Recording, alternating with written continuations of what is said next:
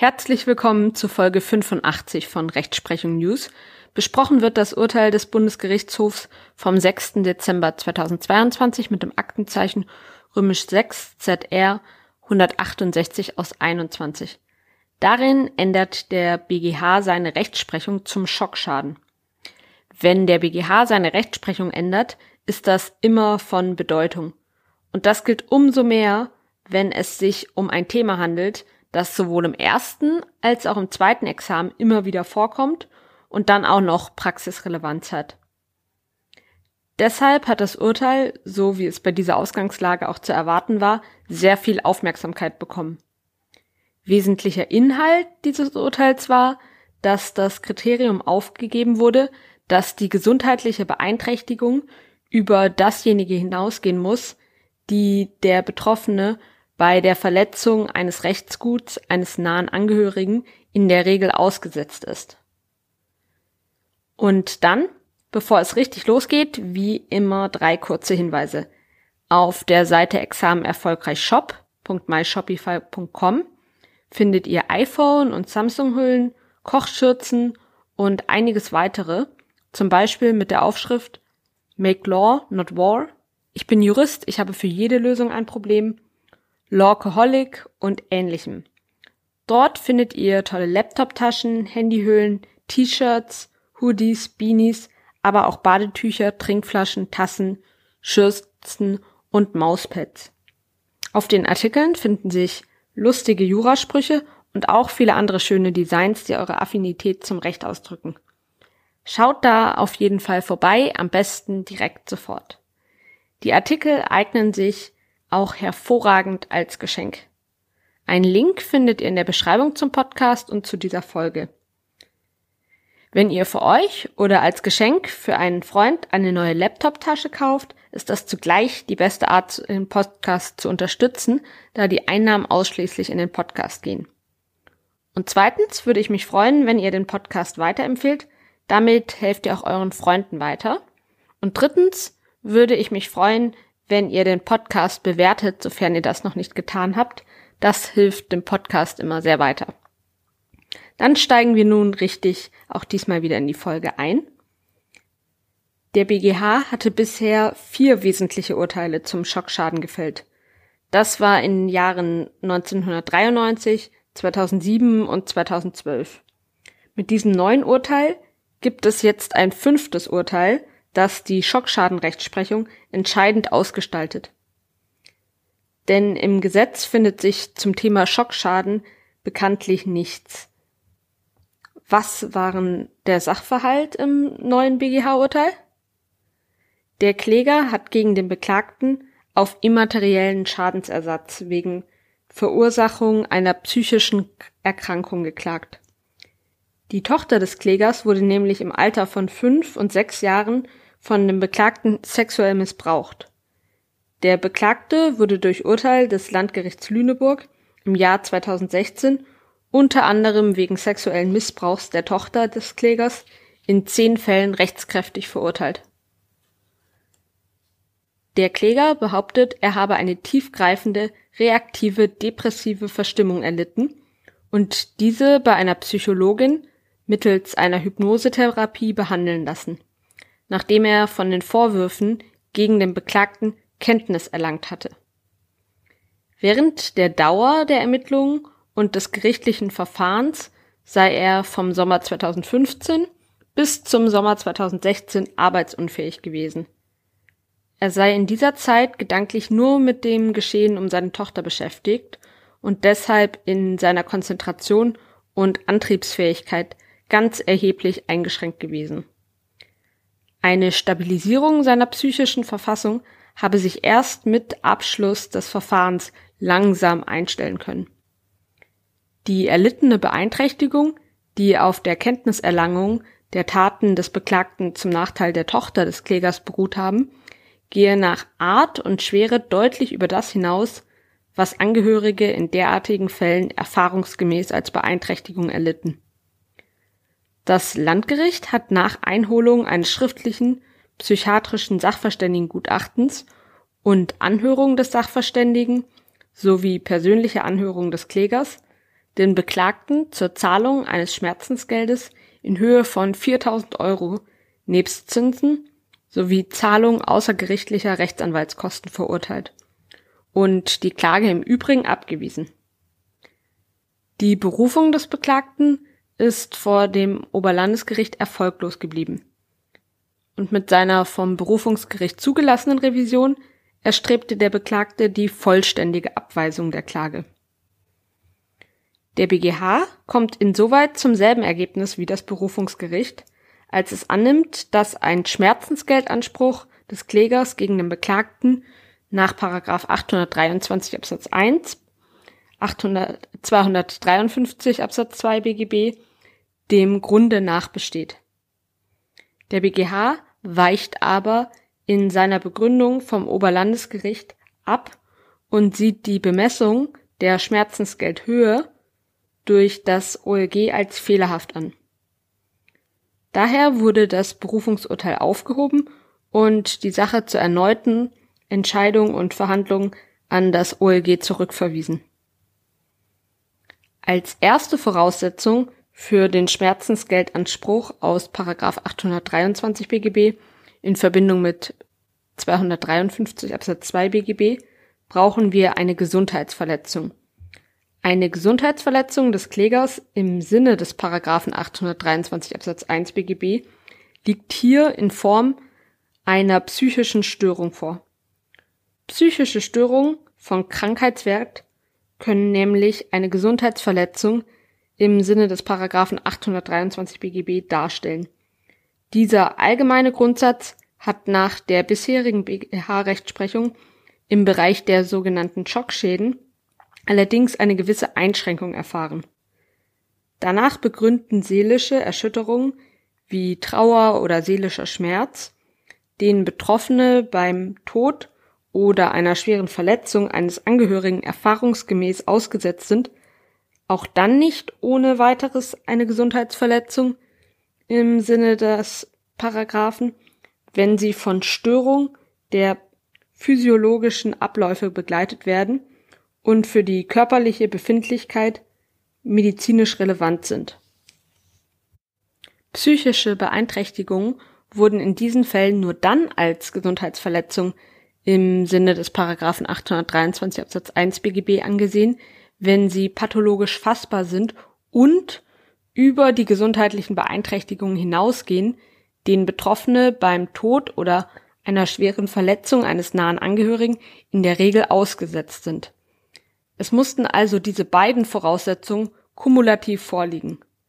Also erstens, dass die Gesundheitsverletzung physiologisch fassbar war und als zweite Voraussetzung, dass die Gesundheitsverletzung über das hinausgeht, was Betroffene regelmäßig beim Tod oder der schweren Verletzung eines nahen Angehörigen erfahren. Diese einschränkende Auslegung des Tatbestandsmerkmals der Gesundheitsverletzung ist in der Literatur verbreitet auf Kritik gestoßen. Der BGH hält nun an ihr nicht länger fest. Er gibt seine Rechtsprechung insoweit ausdrücklich auf. Genauso wie im Falle einer unmittelbaren Beeinträchtigung stellt nun bei sogenannten Schockschäden eine psychische Störung von Krankheitswert eine Gesundheitsverletzung im Sinne des Paragraphen 823 Absatz 1 BGB dar, auch wenn sie beim Geschädigten mittelbar durch die Verletzung eines Rechtsguts bei einem Dritten verursacht wurde.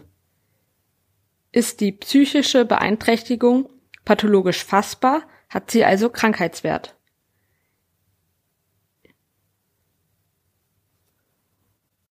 Und dann ist für die Bejahung einer Gesundheitsverletzung nicht erforderlich, dass die Störung über die gesundheitlichen Beeinträchtigungen hinausgeht, denen Betroffene bei der Verletzung eines Rechtsguts eines nahen Angehörigen in der Regel ausgesetzt sind.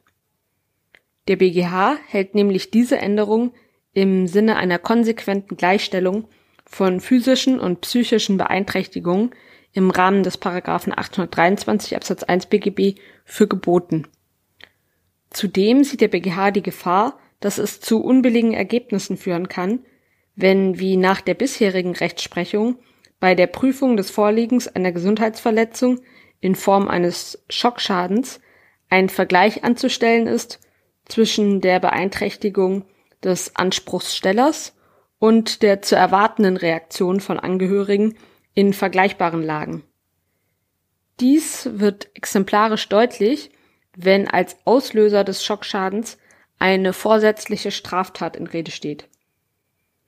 Es wäre für sich genommen schon unbillig, etwa im Falle einer besonders schwerwiegenden Straftat, die bei nahen Angehörigen des Opfers mittelbar eindeutig pathologische, psychische Beeinträchtigung, zum Beispiel schwere Depressionen verursacht hat, diese deshalb nicht als tatbestandsmäßige Gesundheitsverletzung im Sinne des Paragraphen 823 BGB anzusehen, weil sie im Regelfall als Reaktion auf vergleichbare Straftaten zu erwarten sind. Und darüber hinaus würde es zu Wertungswidersprüchen führen, in derartigen Fällen bei schweren Straftaten eine Gesundheitsverletzung zu verneinen, aber im umgekehrten Fall bei mittelbarer Verursachung einer psychischen Beeinträchtigung von Krankheitswert durch eine geringfügige Straftat deshalb eine Gesundheitsverletzung zu bejahen, weil sie bei Angehörigen in vergleichbarer Lage regelmäßig nicht auftritt. Der bisherigen BGH-Rechtsprechung lag vor allem das Anliegen zugrunde, die Haftung für lediglich mittelbar verursachte psychische Beeinträchtigung nicht ins Uferlose auszuweiten. Das galt insbesondere bei lediglich fahrlässiger Herbeiführung. Dem kann nach Auffassung des BGHs nun aber auch bei sorgfältiger Prüfung der haftungsbegründenden Merkmale des Paragraphen 823 Absatz 1 BGB in anderer Weise als durch einschränkende Voraussetzungen hinsichtlich des Tatbestandsmerkmals der Gesundheitsverletzung Rechnung getragen werden. So ist etwa in Blick zu behalten, dass eine Haftung für psychische Beeinträchtigung, die als Primärschaden geltend gemacht werden, nur in Betracht kommt, wenn die Beeinträchtigung selbst Krankheitswert besitzt und insoweit das strenge Beweismaß des Paragraphen 286 ZPO gilt, das die volle Überzeugung des Tatrichters erfordert. Weitere mögliche Filter, damit es nicht zu einer uferlosen Ausweitung kommt, sind die Adäquanz und das Verschulden. Auch bedarf es der Zurechnung. Gerade in Fällen psychischer Gesundheitsbeeinträchtigung muss das gesondert geprüft werden. Im Übrigen kann im Einzelfall bei geringfügigen Verletzungen des Körpers oder der Gesundheit ohne wesentliche Beeinträchtigung der Lebensführung und ohne Dauerfolgen ein Schmerzensgeld gegebenenfalls versagt werden, wenn es sich nur um vorübergehende, im Alltagsleben typische und häufig auch aus anderen Gründen als einem besonderen Schadensfall entstehende Beeinträchtigung des Körpers oder des seelischen Wohlbefindens handelt. Damit sind Beeinträchtigungen gemeint, die sowohl von der Intensität als auch der Art der Verletzung her nur ganz geringfügig sind und üblicherweise den Verletzten nicht nachhaltig beeindrucken, weil er schon aufgrund des Zusammenlebens mit anderen Menschen daran gewöhnt ist, vergleichbaren Störungen seiner Befindlichkeit ausgesetzt zu sein. Im Fall hier lagen gestützt auf die medizinische Einschätzung des gerichtlichen Sachverständigen eine Anpassungsstörung mit Ausbildung einer depressiven Symptomatik, Angst und Besorgnis und Einschränkungen bei der Bewältigung der alltäglichen Routinen verbunden mit einem Rückzug von Sozialkontakten vor und damit eine pathologisch fassbare psychische Beeinträchtigung des Klägers von Krankheitswert. Für die psychische Störung des Klägers war der Missbrauch seiner Tochter durch den Beklagten kausal. Insbesondere schließt der Umstand, dass die vom Kläger geschilderten Beeinträchtigungen nicht bereits unmittelbar nach dem ersten Bericht seiner Tochter im Sommer 2013 zu sexuell übergriffigem Verhalten des Beklagten, sondern erst während des gegen den Beklagten eingeleiteten Strafverfahrens zwischen 2015 und 2016 aufgetreten sein sollen, die Annahme, diese Beeinträchtigungen seien eine Folge der Straftaten des Beklagten nicht von vornherein aus.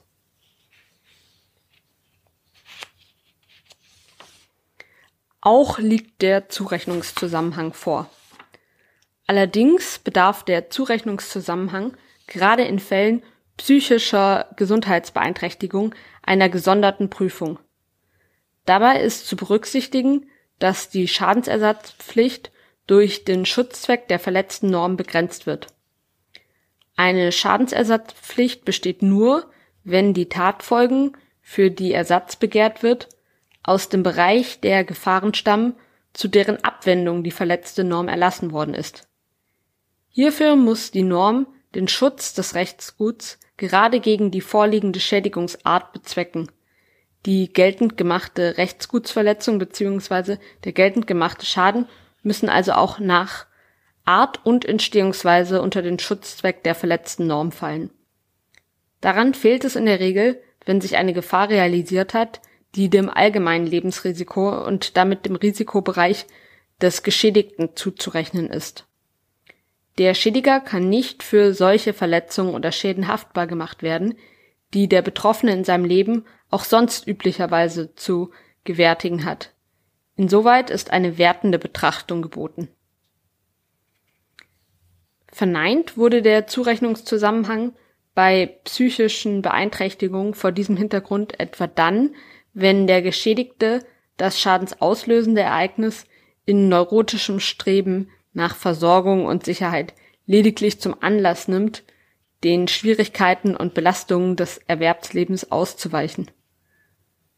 Entsprechendes kann gelten, wenn das schädigende Ereignis ganz geringfügig ist, also eine Bagatelle, nicht gerade speziell eine Schadensanlage des Verletzten trifft und die psychische Reaktion deshalb im konkreten Fall schlechterdings nicht mehr verständlich ist, weil sie im groben Missverhältnis zum Anlass steht.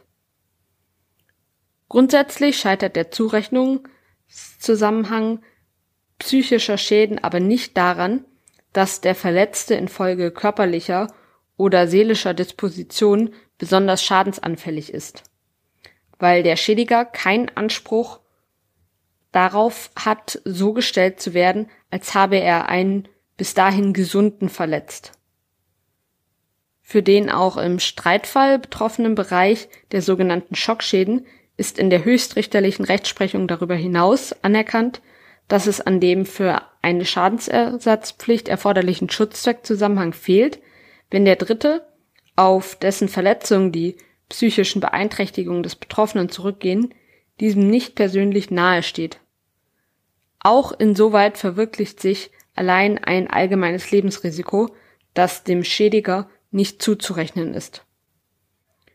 Dem steht auch nicht entgegen, dass körperliche oder psychische Verletzungen der Tochter des Klägers als unmittelbar Betroffener aufgrund des sexuellen Missbrauchs bisher nicht festgestellt sind. Denn ein Ersatz von sogenannten Schockschäden ist nicht von vornherein auf Fälle beschränkt, in denen der Angehörige getötet oder schwer verletzt wurde. Der Senat hat zwar erwogen, ob es aus ähnlichen Erwägungen, die ihn zur Einschränkung der Ersatzpflicht für Schockschäden unterhalb eines bestimmten Schweregrades veranlasst haben, geboten sein kann, den Anspruch zu versagen, wenn der Geschädigte auf Ereignisse besonders empfindlich und schockartig reagiert, die das objektiv nicht rechtfertigen und die im Allgemeinen ohne nachhaltige und tiefe seelische Erschütterung toleriert zu werden pflegen. Ein solcher Fall liegt hier jedoch nicht vor. Zwar wird nicht jede vorsätzliche Straftat zum Nachteil eines nahen Angehörigen ein verständlicher und nachvollziehbarer Anlass für die Entwicklung eines pathologischen psychischen Zustands sein. Die Konfrontation eines Elternteils mit dem wiederholten sexuellen Missbrauch seines Kindes kann hierzu jedoch auch dann geeignet sein, wenn körperliche oder psychische Verletzungen des Kindes bisher nicht feststellbar sind. Insoweit kann die dem Elternteil vom Täter aufgezwungene psychische Verarbeitung einer erheblichen Gefährdung der ungestörten Entwicklung seines Kindes genügen. und diese unterfällt auch nicht dem allgemeinen Lebensrisiko der Eltern. Vielmehr empfinden Eltern typischerweise aufgrund ihrer engen personellen Verbundenheit mit ihren Kindern, zu deren Sorge sie auch von Rechts wegen ja verpflichtet sind, wie sich aus Paragraph 1626 BGB ergibt, einen Integritätsverlust des Kindes als Beeinträchtigung der eigenen Integrität und nicht als normales Lebensrisiko der Teilnahme an den Ereignissen der Umwelt. Das gilt natürlich noch einmal besonders, wenn die Integritätsverletzung des Kindes auf einer vorsätzlichen Sexualstraftat beruht. Die hier geltend gemachten Gesundheitsverletzungen fällt somit auch hinsichtlich ihrer Entstehungsweise unter den Schutzzweck der verletzten Norm. Die Ansicht des Beklagten, Ersatz wegen eines Schockschadens könne nicht verlangt werden, wenn der Anspruchsteller am Unfallgeschehen nicht beteiligt gewesen sei, trifft in dieser Allgemeinheit ebenfalls nicht zu. Auch wenn es der BGH im Rahmen der Prüfung der Zurechnung psychischer Gesundheitsverletzung aufgrund eines Unfallereignisses für ein maßgebliches Kriterium gehalten hat, ob der Geschädigte am Unfallgeschehen unmittelbar beteiligt war, so hatte er in Fällen, in denen die unmittelbar verletzte Person ein naher Angehöriger des mittelbar Geschädigten war, auch den Ersatz eines Fernwirkungsschadens, etwa aber nicht nur aufgrund der Übermittlung der Nachricht des Todes des Angehörigen für möglich gehalten. Der BGH hatte einer früheren Entscheidung den Umstand, dass der dortige Kläger nicht lediglich vom Tod der Ehefrau benachrichtigt worden war, sondern den tödlichen Unfall unmittelbar miterlebt hatte, dort lediglich als Argument gegeben die Verneinung eines haftungsbegründenden Gesundheitsschadens angeführt. Der Gesundheitsschaden ist entgegen der Auffassung des Beklagten auch nicht deshalb der Sphäre des Klägers und damit nicht dem Beklagten zuzurechnen, weil beim Kläger nach den Feststellungen des gerichtlichen Sachverständigen ein dysfunktionaler Umgang mit Belastungen festzustellen ist. Wie oben ausgeführt, scheitert die Zurechnung psychischer Schäden grundsätzlich nicht daran, dass der Verletzte infolge körperlicher oder seelischer Disposition besonders schadensanfällig ist. Rechtsfehlerhaft sind nach Ansicht des BGHs jedoch die Erwägungen des Oberlandesgerichts zur Höhe des zuerkannten Schmerzensgeldes. Die Bemessung des Schmerzensgeldes der Höhe nach ist grundsätzlich Sache des nach 287 ZPO besonders freigestellten Tatrichters. Sie ist vom Revisionsgericht deshalb nur eingeschränkt darauf zu überprüfen, ob die Festsetzung Rechtsfehler enthält. Es ist dem Revisionsgericht verwehrt, seine Bewertung an die Stelle des Tatrichters zu setzen. Aber auch nach diesem eingeschränkten Prüfungsmaßstab ist die Begründung des Berufungsgerichts, mit dem es den schon vom Landgericht zugesprochenen Schmerzensgeldbetrag bestätigt hat, zu beanstanden. Denn sie setzt sich nicht mit dem Umstand auseinander, dass der gerichtliche Sachverständige die Gesundheitsbeeinträchtigung des Klägers und gerade deren Verlauf zumindest auch auf dessen psychischen, psychische Prädisposition zurückgeführt hat. Hierzu bestand aber Veranlassung, da nach der BGH-Rechtsprechung bei der Bemessung des Schmerzensgeldes eine bereits vorhandene Schadensanfälligkeit des Geschädigten ein berücksichtigungsfähiger Umstand ist. Das ist also gerade anders als bei der haftungsbegründenden Zurechnung. Da muss man sehr aufpassen. Abschließend mitzunehmen aus dem BGH-Urteil ist, dass im Rahmen der Schockschadenrechtsprechung das Kriterium aufgegeben wurde, dass die gesundheitliche Beeinträchtigung über dasjenige hinausgehen muss, was dem Betroffenen bei der Verletzung eines Rechtsguts eines nahen Angehörigen in der Regel widerfährt. Wichtig, es reicht weiterhin nicht jede psychische Beeinträchtigung für eine Gesundheitsverletzung im Sinne des Paragraphen 823 PGB. Nach wie vor muss die psychische Beeinträchtigung pathologisch fassbar sein. Wenn sie aber diese Schwelle überschritten hat, braucht es nun auch bei Schockschäden keine weitere Anforderung, die erfüllt werden muss für eine Gesundheitsverletzung. Ich bedanke mich für eure Aufmerksamkeit und bis bald.